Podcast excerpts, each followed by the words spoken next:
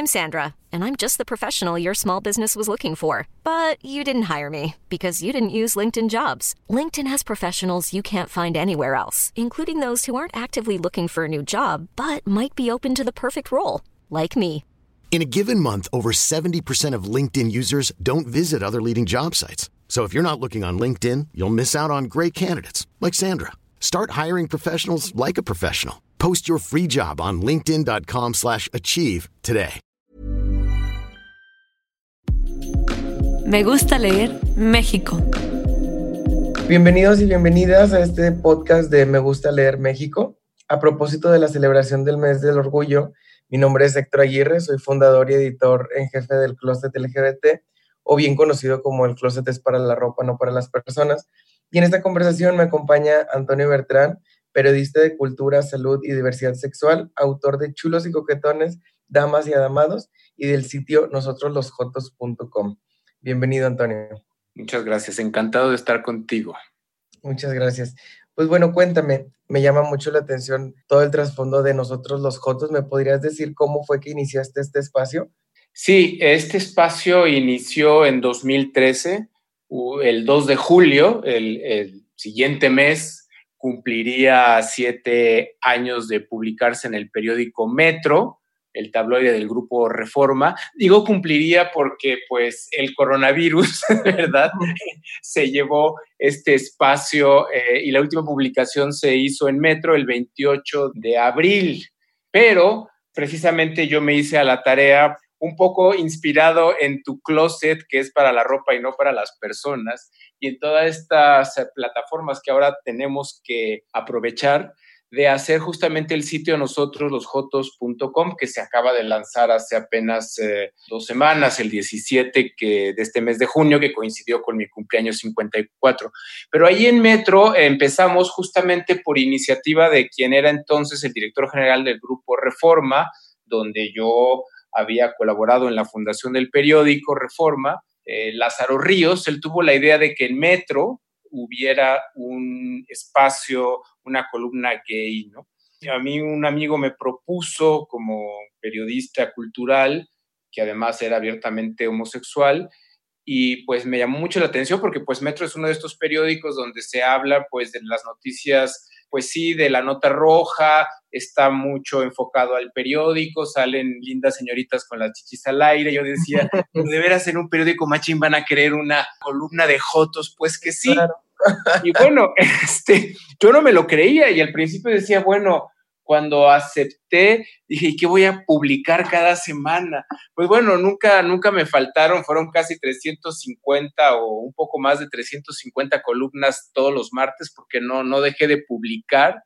Y cuando en los escasísimos días que no aparecía Metro, que es el 25 de diciembre, me parece, si caía el martes, pues la publicábamos el miércoles. Entonces, siempre estuve publicando y la columna sí empezó con la temática que tú conoces, que de pronto los, los gays también somos machigays hegemónicos y no vemos a las diversidades, a la diversidad, perdón, sexual. Y entonces me empecé a abrir a lesbianas, a chicos y chicas trans, bueno, hasta bugas solidarios, porque bueno, los heterosexuales también son parte de la diversidad. Ahí estamos todos, ahí estamos todos también se me hace como que súper impresionante que en este público como que mencionas que acostumbraban a tener mujeres con como sus cuerpos ahí enseñando y todo, aceptaran también el, el espacio.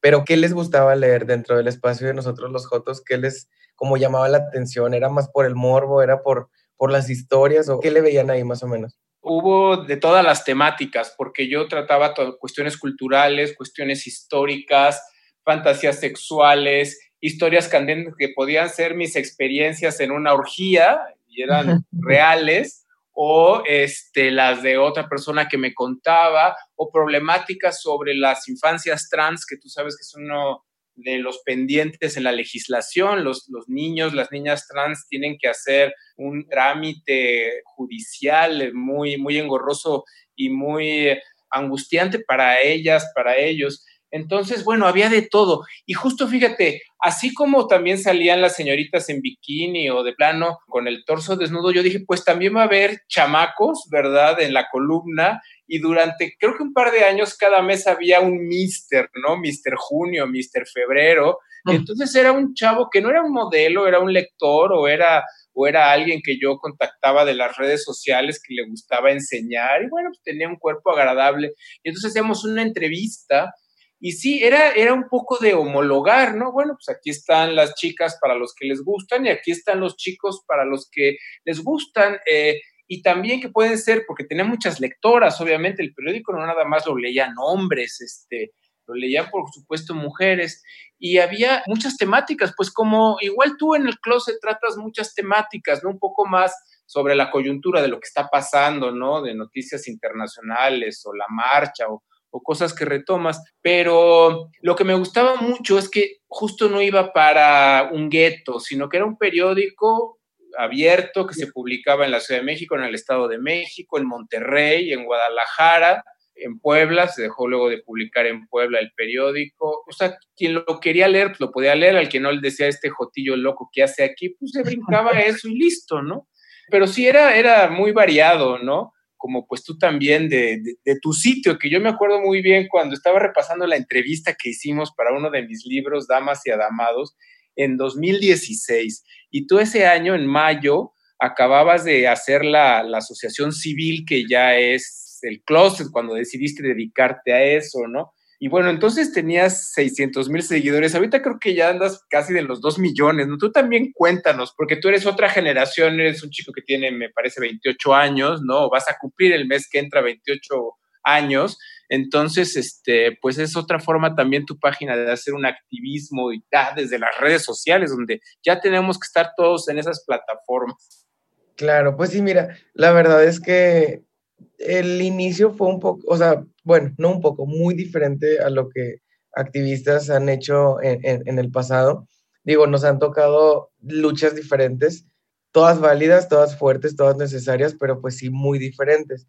En el 2016 justamente fue cuando hicimos la asociación civil, mi compañera sobre todo María, María Romero, que es la abogada, pero unos años antes, que fue dos años, como que lo que hizo que se lograra la asociación civil fue todo por una idea de la página de Facebook. Digo, si bien viene la entrevista completa en el libro de Damas y Amados, que, que pues fue un placer haber estado ahí, la verdad, pero inició por redes sociales nada más, por Facebook, por una fanpage que en ese entonces ni siquiera estaba como que tan formal, era literalmente de entretenimiento, de poner, ni siquiera existían los memes todavía, pero pues como imágenes con, con mensajes alentadores, sobre todo para jóvenes que tenían mil dudas sobre lo que les estaba pasando, de si se sentían culpables, si tenían muchas dudas, tenían remordimientos, los pensamientos invasivos que tenemos a esa edad, pues ahora como que no entender todavía, solo la adolescencia en sí misma ya es difícil, pero agregarle una diversidad sexual pues la hace todavía más. Entonces, había muchas páginas de comunidad LGBT que, bueno, en ese entonces todavía eran llamadas como páginas gay, nada más, de la comunidad gay.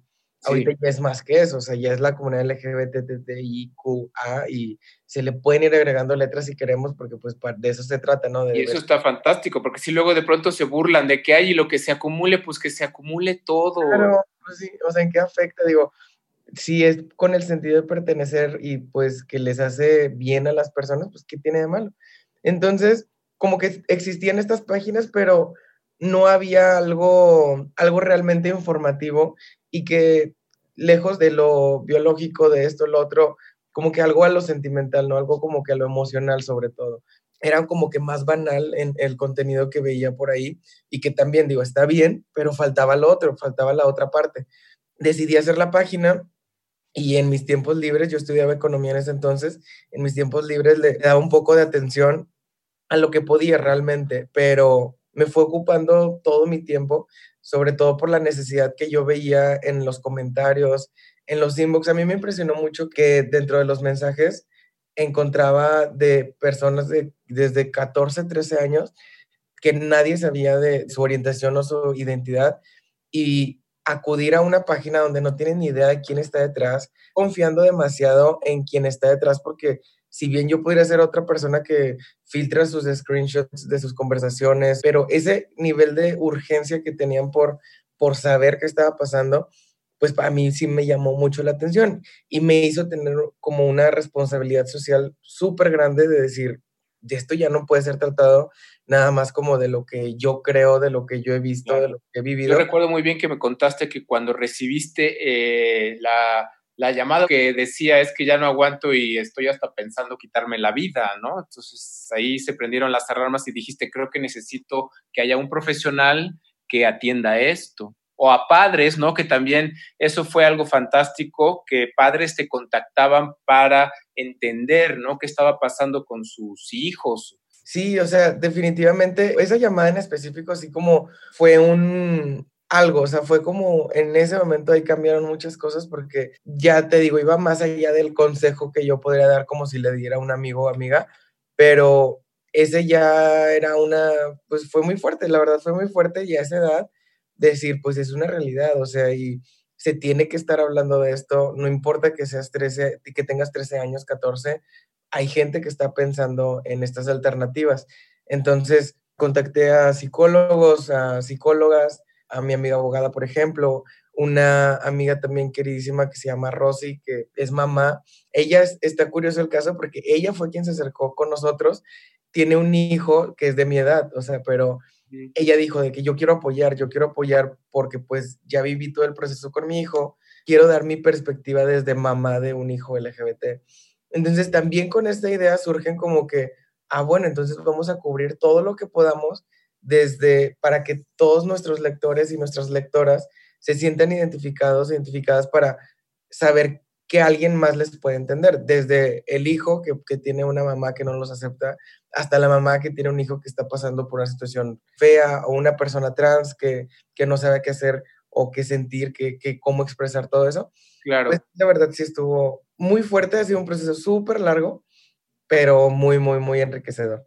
Oye, ¿y cómo ha evolucionado tu página? Porque obviamente, bueno, eh, la estableces, ¿no? Hace legalmente, digamos, o como asociación civil hace cuatro años, con dos años, bueno, desde 2012 tú andabas en esos dengues, ¿no? Todo empezó así. Pero, ¿y ahora cómo, cómo se ha transformado? ¿Qué hace ahora? Veo también que de pronto hay noticias que si Pablo Alborán, que qué vergüenza, pero yo tuve que ir a buscar quién era Pablo Alborán porque la página no está dirigida a mí. Y yo decía, sí, está muy guapito. Y dicen, ay, es como Miguel Bosé ahora. Le digo, no, ya quisieran. Y claro, tú vas a decir, mi abuelita dice lo mismo que tú, ¿verdad? Mi mamá, mi mamá abuela. Pero ¿cómo ha evolucionado? ¿No? O, o ya hablaron con los que quieren hacer ahora la marcha esta. Eh, se quieren salir de la sana distancia de su casa y hacer una marcha, ya los buscaron, ¿no?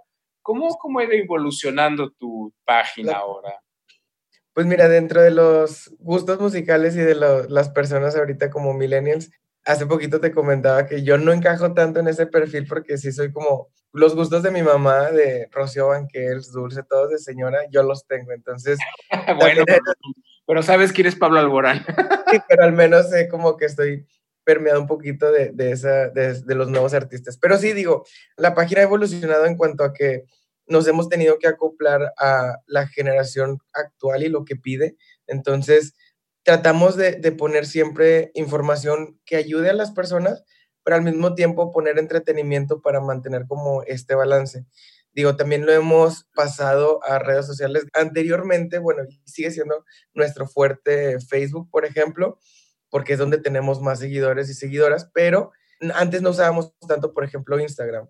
Nos tardamos en movernos a, la, a esta red, pero tuvimos que acoplarnos porque ahorita es como el boom, ¿sabes? O sea, y probablemente tengamos que abrir un TikTok también y ver qué hacemos ahí, porque ahorita es como que lo, lo nuevo y lo que están de que viendo todos y consumiendo todos. Entonces, es como un reto aparte de que estamos enfocados a un nicho, se podría decir entre comillas, que realmente nuestra página es para todos y todas, no importa si solo eres de la comunidad o no, pero pues tiene temas que no a todos les resulta de interés probablemente. Entonces sí es como que tratamos de cubrir todo esto y abrir nuestros espacios a personas que, que incluso tenemos a gente heterosexual escribiendo por lo mismo, para que, para que les pueda interesar a, a, a todos. Claro, pero bueno, de pronto no crees que Claro, eh, los jóvenes están muy distraídos, no pueden estar viendo un video, se cansan a los 30 segundos y ya te dejan y van a otra cosa y además, pero tienen la, la pantalla de la computadora. Entonces, bueno, quién sabe si entre tantas cosas de pronto nos vamos a perder sin importar la generación, ¿no? Creo que también supongo que tenemos que hablar un poco, ¿no? De los temas. Eh, como es el famoso mes del orgullo, yo enfatizo mucho lo del orgullo porque el Pride me re que te choca, el Pride, me van a odiar todos los millennials que te siguen a ti, pero pues orgullo, tenemos orgullo en México, sí, Marshall, qué padre, Stonewall, qué padre, pero en México eh, nos falta rescatar mucha de nuestra historia J, lésbica, trans, de las vestidas, entonces, porque ellas estaban en la vanguardia del movimiento.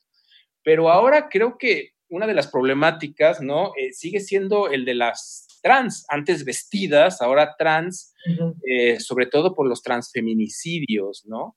Sí estamos un poco clavados en el matrimonio igualitario, en la adopción, sí, eso está bien porque nos homologa en cuanto a derechos.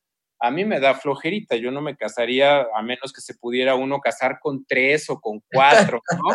Confiarles a los bugas su, su hipócrita eh, plataforma del matrimonio no me hace muy feliz, pero que el que se quiera casar y ser fiel y feliz para siempre con su perro peluchón, qué padre que lo haga. Pero creo que hay cosas más urgentes, ¿no? Como la salud, y como la violencia, la discriminación. ¿O tú cómo lo ves? Ya me cambié yo a entrevistador, ni modo, soy el periodista. Ahorita volvemos contigo, Antonio, no te me vas a escapar. Pero mira, definitivamente es un debate, y, o sea, dentro de al menos activistas que conozco y he conocido a muchos eh, a lo largo de todo este trayecto, ha sido como que el debate porque pues muchos y muchas sí están como molestos de que es que porque sobre todo la comunidad trans, y es súper válido, y, yo creo que incluso estoy de, ese lado, porque a veces la lucha se vuelve como que nada más por el matrimonio, pero pues eso no representa para nada la comunidad. Yo creo que definitivamente es una rama de, pero pues sí hay cosas más importantes, o sea, los transfeminicidios están pasando todo el tiempo, lo acabamos de ver con la doctora Elizabeth hace unos días que fue súper triste, y más porque al hacer los artículos, como que llegas a tener cierto apego, ¿no? Entonces nos pasaron la información de la doctora Elizabeth que la estaban buscando y publicamos la información, la publicamos en redes sociales, hicimos el hashtag, etcétera. Y luego a los cuatro o tres días, pues nos avisan que la habían asesinado. Entonces, sí fue un golpe súper fuerte, súper fuerte. y parece, parece que fue un suicidio, que también sería lamentable, ¿no? Claro, claro. Y pues es dentro de lo mismo, ¿no? Por la esperanza de vida tan baja que tienen las personas, las mujeres trans en específico, que es de 35 años, pues es sorprendente y, horrible, ¿no? Tú tienes muchísimos más años de lucha, más años en esto. ¿Cómo has visto la comunidad trans o cómo ven el, el Pride y todo esto, no? El orgullo, ¿qué Pride? Este, es que mira, ellas, ellas estaban en la vanguardia de la primer marcha eh, justo eh, de vestidas, o sea, travestidas, porque todavía no se conocía esta cuestión de la identidad de género, la expresión de género, transgénero, ¿verdad? Pero ellas han estado siempre en el movimiento, ellas han estado siempre en la vanguardia y ellas han estado siempre incluso hasta en los golpes. Mira, hace poco en la Clínica Condesa de la Ciudad de México para la atención del VIH-Sida, el año pasado el, sindicato que estaba dentro de la clínica, tenía sus oficinas, de pronto decidió que nadie entraba y no podía entrar la directora ni nada. Hicieron una estrategia en la que hicieron como una valla para que la directora pudiera entrar y las que cobijaron y además le entraron a los chingadazos fueron las mujeres trans. Sí. ¿No? Mientras los jotitos veíamos desde la barra o desde el streaming o desde la transmisión de Facebook Live, muy cómodas, y ahí estaban las mujeres trans, trabajadoras sexuales, en los golpes. Bueno, no hubo ahí unos golpes espantosos, pero sí tuvieron que forcejear para entrar y que pudiera entrar y retomar la, las instalaciones. Entonces, lo siguen haciendo ahora. El coronavirus, por ejemplo, les pegó muy fuerte a las trabajadoras sexuales trans, también a los trabajadores sexuales hombres porque pues se quedaron sin hoteles, sin clientes, tienen todo un estigma. Y, además, no sé si te ha tocado ver ahora que han estado compartiendo Alonso Hernández y Juan Jacobo, eh, que son de los activistas históricos, Juan Jacobo Hernández también, fotografías de Adolfo Cristeto de la marcha del 84. O sea, tú ves que no, no estaban ahí ni los güeritos, ni los musculosos, ni los guapísimos, ni los varonilas, ni, o sea, había gente realmente como que estaba muy fregada, que tenía el estigma de ser gay, de ser vestida, de ser moreno, de tener problemas este, para conseguir trabajo. Entonces era una lucha de que, ay, no salimos en, le doy la sortija en París y nos hincamos en la Torre Eiffel para casarnos. O sea, eso, qué padre que os ocurra, porque pues tiene que haber para todo mundo. Pero hay, siempre dice Juan Jacobo, ¿no? Que es nuestro líder moral, yo creo, voltear a ver justo a los homosexuales, las lesbianas, los transgénero, pues pobres o indígenas o en un pueblo o en una ranchería que no sabe el chico trans o la chica trans qué le está pasando. Y a lo mejor no tiene internet para entrar a ver el closet y enterarse. Entonces, hay una serie de problemáticas más allá de lo edulcorado. Yo, yo no veo mal que sea un carnaval o que las marcas estén ahí, ¿verdad? Bueno, pues ahí están y ya es parte. Hay, muchas cosas más que no hay que perder de vista, por supuesto, ¿no? La, conciencia política y, y que no va nada más al matrimonio, sino va a la igualdad, ¿no? Al respeto, a la no discriminación, a la vida digna, segura, bueno, en un país donde ni siquiera la pandemia ha impedido que haya agresiones y violencia, ¿no? En el país no ha bajado. Hay problemáticas muy, muy fuertes. Parte de la función del ACE, digo, estamos trabajando en Monterrey exclusivamente porque el equipo del ACE es específico de aquí. Y pues sí, fíjate que uno de lo que ahorita estamos teniendo la incertidumbre y que vemos cómo estamos actuando ante esto nuevo, que por tiempos de confinamiento, por COVID, etcétera, pues hay muchos chavitos y chavitas que viven dentro del closet, pero al menos cuando tienen sus salidas, que son escuelas, a esto, pues están con sus alternativas que las hacen sentir mejor, ¿no? Pero estar encerrado en una, en una casa donde no saben de ti, no te aceptan, pues es una violencia también fuerte y que estamos tratando de lidiar con ello en cuanto a terapia, en tanto a brindar información, etcétera. ¿Han escrito mucho estos chicos con estos casos?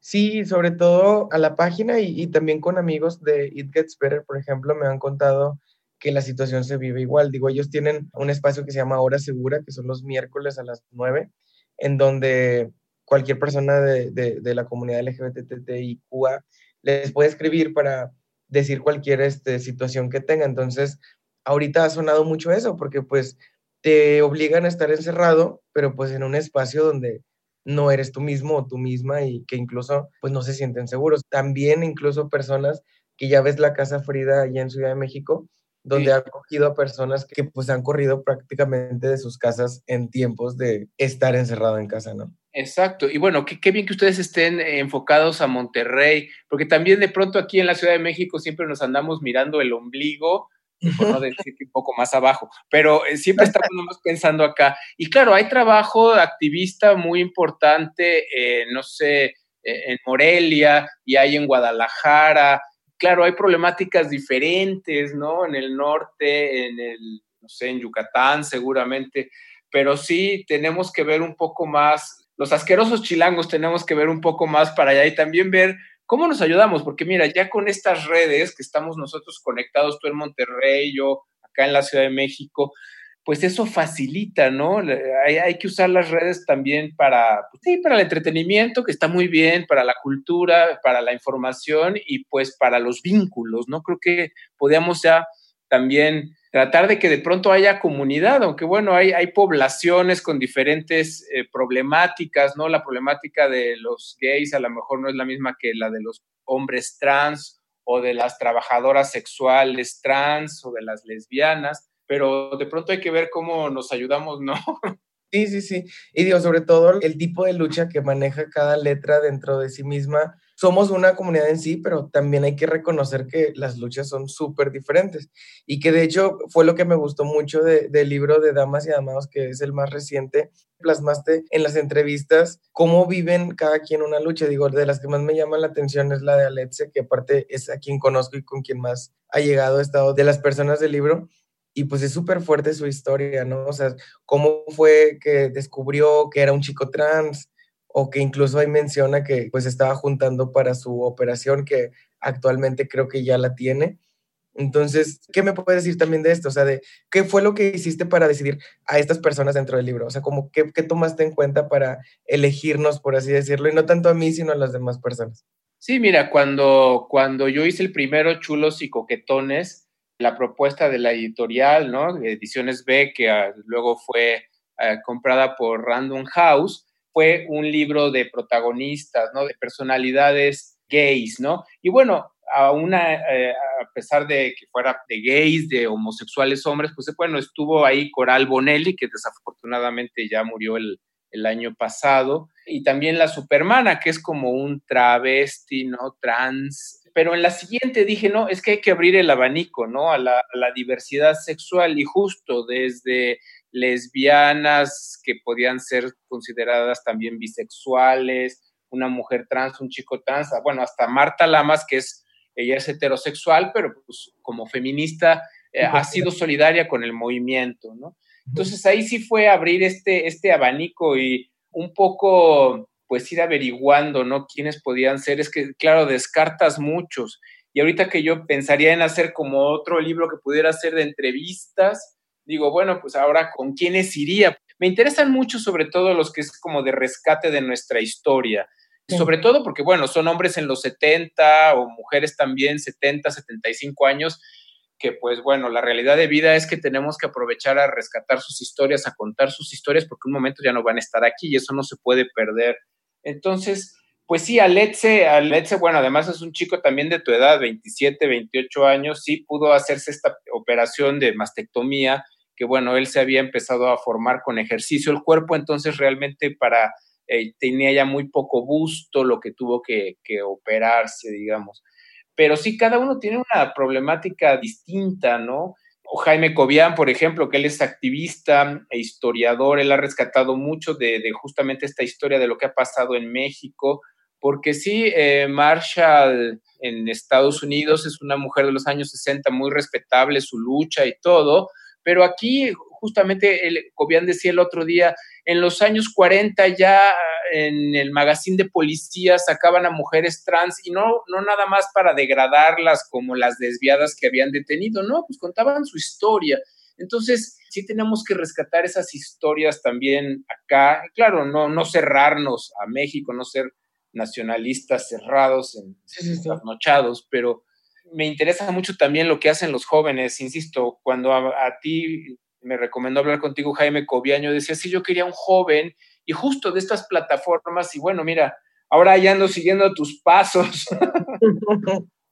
No, para nada, digo, ya sabes que en lo que te puede apoyar también es una herramienta súper interesante que te va a acercar a un nuevo público y que aparte tú ya tienes un público muy fiel a ti, que lo has hecho con los años y, y es padrísimo, la verdad. Pues gracias, pero todo, siempre los trabajos suman, ¿no? Lo que hacen ustedes, lo que hacen los activistas históricos, lo que hacen los chicos de YAG, que también son jóvenes, claro. Eh, el, trabajo de las asociaciones trans, ¿no? Este, que son además de, mucho apoyo. Creo que ahí sí hay mucha comunidad entre ellas, aunque también hay sus rispideces de pronto entre unas y otras. En todo lado. Como que tienen una problemática tan fuerte que de pronto las lleva así a, a unirse un poco más o coordinarse cuando se puede, ¿no? Pues sí, claro, ha sido todo un proceso y digo, la lucha sigue, estamos en eso y está padre estar conectados desde cada punto de la República que estamos poniendo cada quien nuestro granito y lo vamos a seguir haciendo. ¿Algo más que quieres decir, Antonio? Que esta lucha tiene que seguir, este, y no nada más en junio, que sí me encanta junio porque es, es de mi cumpleaños, ¿no? Aparte. Por eso, pero de pronto nos centramos todo en junio y todo en un día y todo en la Ciudad de México o en Monterrey o en Guadalajara que hacen sus marchas más visibles. y luego qué pasa el resto del año. No tenemos que tener estrategias también, seguir pensando qué hacer. Bueno, además ahora no podemos marchar, a ver. El año pasado en la Ciudad de México fue multitudinaria la marcha. Si fueron muchos a vernos como bichos raros, qué bueno, estaban ahí solidariamente, era gigantesca. Y ahora pues si se llega a hacer con estas personas que se están congregando, que quieren ir con sana distancia y todo esto, van a ser muy poquitos. Entonces, yo digo, tenemos que marchar diario y marchar con la cabeza muy en alto y marchar incluso encerrados en nuestra casa cuidándonos, ¿no? A través de las redes, a través de, de lo que posteamos, de lo que opinamos, con responsabilidad, ¿no? Y también con cierta mesura, ¿no? Porque de pronto si alguien se equivoca en decir algo sobre los trans, a mí se me va a decirle a un trans en lugar con A, con O, y bueno, ya las redes sociales me matan y yo, yo soy un transfóbico de toda la vida. Entonces también hay que aprovechar las redes, pero también estar conscientes de que hay mucha basura, de que hay mucho odio y de que hay cosas muy desagradables y muy, ¿sabes qué? Absurdas de ponerles atención, ¿verdad? Todos están clavados que si alguien discrimina, pues ya no le hagan tanta publicidad a ese señor o a esa persona y vayamos a cosas propositivas, ¿no? No sé, tú, tú también, ¿qué propones? ¿Cómo ves que vamos a hacer? ¿Cómo van ustedes a marchar? Pues definitivamente, como dices, es algo que también hemos vivido mucho en la página. El odio se vive de muchas formas y se siente a veces también feo pero digo, como mensaje propositivo es que por cada una persona de, de esas que te está ahí como que echando tierra o algo, hay nueve o diez más que te van a apoyar y te van a decir algo. También salir del closet no es solamente gritar al mundo, decirle de que, hola, soy gay, soy lesbiana, soy trans, sino yo lo veo más como un proceso personal. Digo, también a sus tiempos, porque a veces nos llegan mensajes de, oye, es que necesito decirle ya a mi mamá y a mi papá que, que soy gay y tienen 12, 13 años. Está bien, está excelente, digo, podemos salir a la edad que queramos, pero sí hay que pensar un poquito más frío las cosas, sobre todo por salud, incluso física y a veces mental, más bien por mental y a veces física. No sabemos cómo puedan reaccionar nuestros papás. Entonces, si tú estás bien contigo mismo, si tú ya saliste del closet contigo mismo, ese es el paso principal y que no se apresuren a, a estar luego, luego ya como gritándole a medio mundo en la marcha, digo, sería lo ideal y sería perfecto que así sucediera siempre, pero pues no es la realidad. Lamentablemente, pues hay muchos papás y muchas mamás que no lo logran entender del todo. En cuanto al Pride, pues definitivamente no es una cosa de un mes. Nosotros somos jotos y gays, lesbianas, etcétera, todo el año. Tenemos y necesitamos nuestros derechos todo el año, existimos siempre. Y está padre que sea el mes del Pride porque es cuando más nos voltean a ver de todos lados, pero pues aprovechemos esa, esa visibilidad para tratar de llevarla todo, todo, todo el tiempo. Claro, para hacer cosas propositivas, ¿no? Desde el relajo, desde la fiesta, desde lo que nos guste consumir o necesitemos, desde, desde los derechos que tenemos que exigir, desde la posición política, desde el sexo, desde que bueno, ahora está, está muy complicado tenerlo, ¿no? Porque antes, si tú platicabas con alguien en un bar, pues no te daba VIH o no, no, no te transmitían el VIH. Ahora, si hablas con alguien en un bar, te puede transmitir el VIH, además te estás cerrados. Entonces, claro, estamos en una situación como en un impasse, ¿no? Que nos tiene que llevar a reinventarnos y a buscar nuevos caminos de expresión de nuestras identidades y de, y de cómo cada quien quiere ser para cumplir eh, el objetivo de la vida, que es ser feliz, ¿no? Definitivamente, mientras no hagamos daño a nadie y podemos vivir nuestra sexualidad y todo lo que queramos sin ningún problema. Y, también de construirnos lo que sea lo más posible, cuestionarnos todos y todo, todo, todo el tiempo para aprender más. Claro, cuestionarnos el consumo, cuestionarnos los privilegios, las hegemonías, gozar a lo mejor un poco los privilegios, pero pues no ser egoísta y compartirlos. Este, claro. hay, hay muchas cosas. Pues gracias, gracias por esta oportunidad, ¿no? A Random House para hablar sobre nuestros temas, ¿no? En Me gusta leer México y pues de volver a conversar contigo de una manera así, este, aunque sea virtual. Claro, pero se siente genuino y se siente cerca, la verdad. Muchísimas gracias, Antonio, y definitivamente a la producción a Carla Bañuelos y Álvaro, que también estuvieron acá. Y pues nada, feliz mes del orgullo LGBTTIQA y más, y agregados y agregadas las que quieran. Exacto, exacto. Felicidades. Besos y abrazos. Un abrazo. Twitter e Instagram, me gusta leer Mex. Facebook, me gusta leer México.